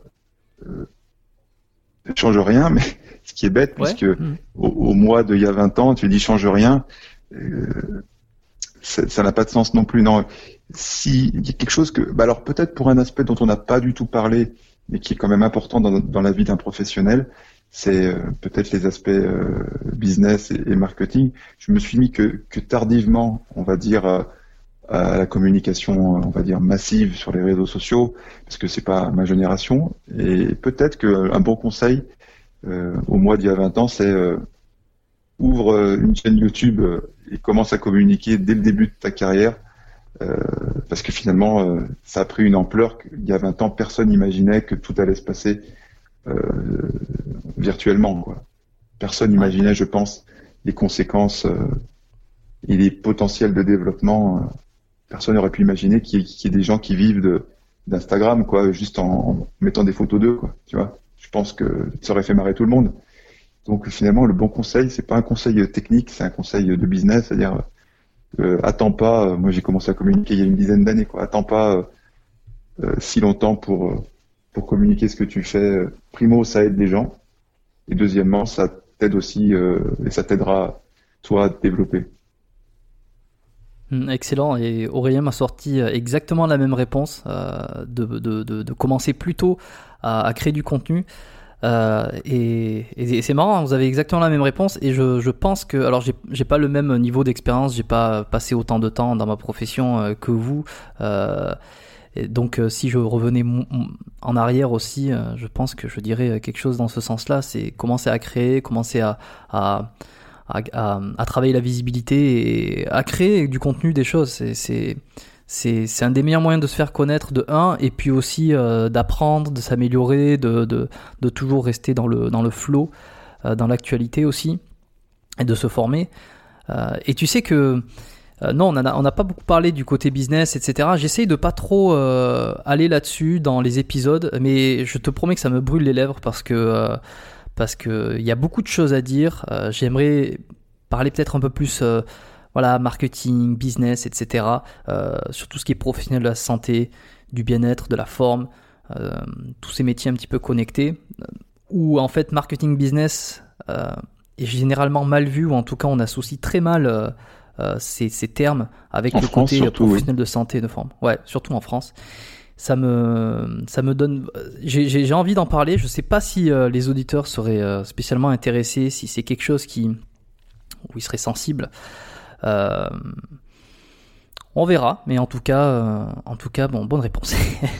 Euh, deuxième question, est-ce que toi, tu as eu un modèle ou un mentor Oui, sans hésitation. moi, au début de ma carrière, et puis ça m'a suivi d'ailleurs toute ma carrière, j'étais très influencé et j'ai passé beaucoup de temps en formation avec Charles Poliquin. Et ça reste la personne qui m'a le plus appris justement sur le sur le métier et sur euh, peut-être sur sur l'état d'esprit, sur le sur le business, sur sur le courage de, de s'exprimer et, finalement de s'exposer parce que ce qui freine les gens c'est comme toujours c'est la peur et euh, oui c'est de loin la personne qui, qui m'inspire toujours euh, beaucoup. Oui c'est sans hésitation Charles Poliquin. Je suis pas très original parce que beaucoup de de professionnels de la préparation physique de ma génération ont la même personne comme référence, mais c'est peut-être pas par hasard non plus. Donc, euh, sans hésitation, euh, Charles Poliquin. Troisième et dernière question, est-ce que euh, il y a un livre, toi, qui t'a marqué, qui t'a beaucoup marqué, que tu aimes bien recommander ou que tu aimes bien conseiller aux gens Et, et c'est pas, c'est pas nécessairement dans le monde du sport ou de la préparation physique, hein, ça peut être dans n'importe quel domaine. Bah, j'ai lu pendant le confinement euh, Sapiens. Tu sais, c'est un livre euh, qui, a mhm. connu un, grand succès euh, mondial sur bah, justement sur l'évolution de l'Homo sapiens et puis sa place dans, dans, l'écosystème planétaire, on va dire. Et ce livre-là, il est parfois un petit peu, petit peu complexe, mais il est vraiment, vraiment riche. Puis il permet de prendre de la, hauteur et puis de voir un peu les perspectives, parce que c'est vrai que surtout nous les spécialistes, on est quand même tout le temps le pif euh, dans nos problématiques, qui sont finalement euh, peu de choses à l'échelle euh, à l'échelle de la société. Alors à l'échelle du monde, je s'en parle même pas. Et puis à l'échelle du temps qui passe sur l'évolution d'une espèce, c'est encore évidemment insignifiant. Mais tu vois, des fois de sortir un peu le, pif de, nos problématiques et de se dire ah ouais, il y a tant de milliers d'années, les gens sont restés chasseurs-cueilleurs pendant des centaines de milliers d'années, et puis l'agriculture, ça a 10 000 ans. Finalement, en fait, on, est, on croit que l'agriculture, c'est notre, c'est notre ADN, j'allais dire, pour reprendre une expression à la mode, mais non, finalement, depuis infiniment plus de temps qu'on est sédentaire. Euh, donc, euh, tu comprends, enfin, ça met les choses en perspective. Donc, ouais, ce bouquin, Sapiens, euh, c'est une bonne lecture. Hmm. je le conseille aussi, j'en avais parlé avec Barthélémy. Euh, longuement. Donc oui, c'est une bonne lecture, effectivement, c'est ça. Ça permet aussi de prendre du recul et de comprendre euh, comment on en arrive là? Je sais qu'il y, a un gros passage à un moment donné sur les sociétés, sur l'argent, sur comment on a, mm. comment l'argent, la monnaie a été créée comme moyen d'échange. Je trouve ça très intéressant. Ça met en perspective un peu l'économie aussi d'aujourd'hui et le monde moderne. super. Est-ce que est-ce qu'il y aurait un moyen de te, de te contacter, de te retrouver euh, pour les gens qui sont intéressés par ce que tu fais, qui veulent euh, en apprendre plus, qui veulent, qui veulent simplement te suivre en fait euh, dans tes travaux ou dans les, les des programmes que tu pourrais sortir prochainement? Ou c'est qui doit Oui, je partage principalement sur Facebook et Instagram en, mon nom propre.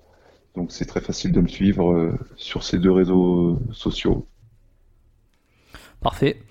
Eh ben, je laisserai euh, tout ça dans les notes de l'épisode avec euh, tous les liens pour les gens intéressés. Euh, il y a tout ce qu'il faut.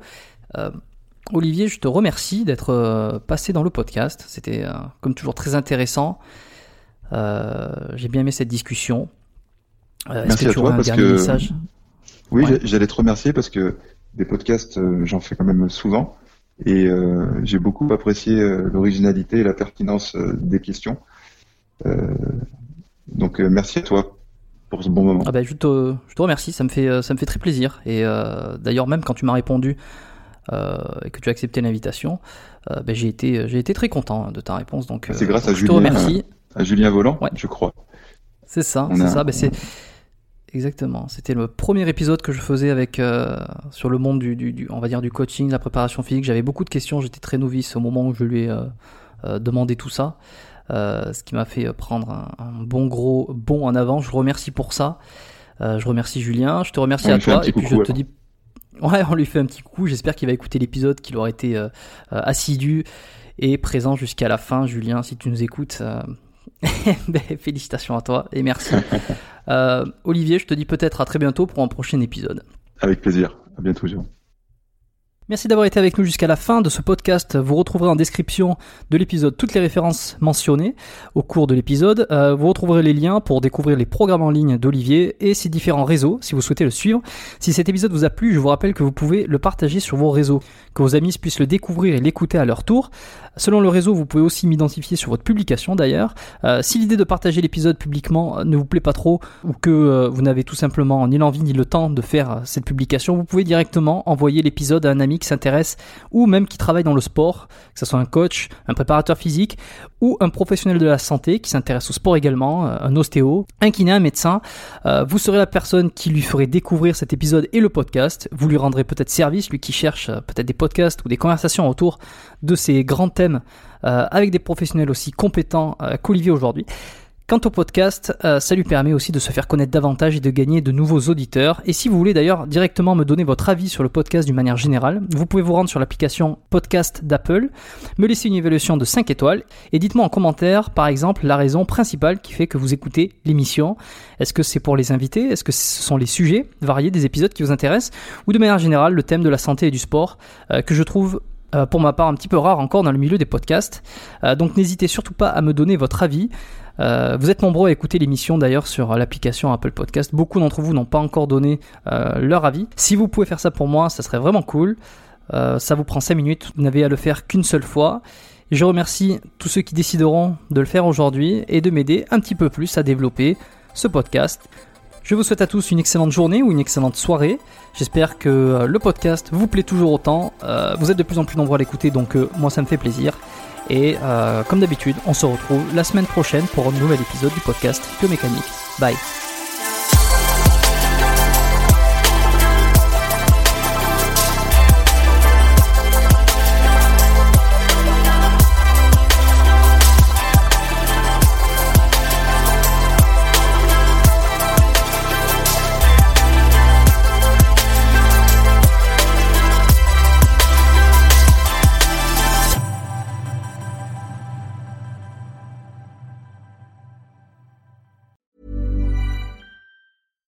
When you make decisions for your company, you look for the no-brainers. And if you have a lot of mailing to do, stamps.com is the ultimate no-brainer. It streamlines your processes to make your business more efficient, which makes you less busy. Mail checks, invoices, legal documents, and everything you need to keep your business running with stamps.com. Seamlessly connect with every major marketplace and shopping cart. Schedule package pickups and see your cheapest and fastest shipping options from different carriers. With rates up to 89% off USPS and UPS rates. And with the Stamps.com mobile app, you can take care of mailing and shipping wherever you are. Make the same no-brainer decision as over 1 million other businesses with Stamps.com. Sign up with Code PROGRAM for a four-week trial, plus free postage and a free digital scale. No long-term commitments or contracts. That's Stamps.com. Code PROGRAM.